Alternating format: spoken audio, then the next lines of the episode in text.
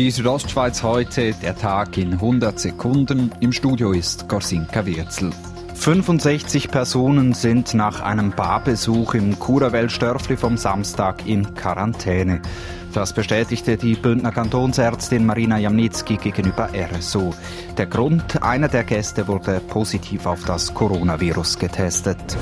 Die Swiss Covid App soll helfen, das Coronavirus einzudämmen. Doch eine neue Befragung von Comparis zeigt, 56 Prozent der Schweizer Bevölkerung wollen die Corona-Warn-App nicht installieren.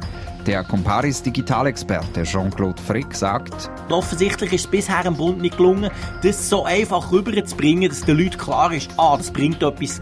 Heute Vormittag ist in Rongellen in der Via Mala die letzte Sprengung für den Fluchtstollen Krabteig erfolgt. Der Baustellenchef Heinz Berni zeigte sich mit der Sprengung zufrieden. Es ist natürlich cool, gell? es hat funktioniert, es ist sauber gekommen, es ist äh, nichts passiert, es ist blaumässig gelaufen. Ja, genial. In Betrieb genommen wird der Fluchtstollen dann in etwas mehr als zwei Jahren. Die St. Galler Staatsanwaltschaft klärt Vorwürfe an die Schulratspräsidentin von Walenstadt ab.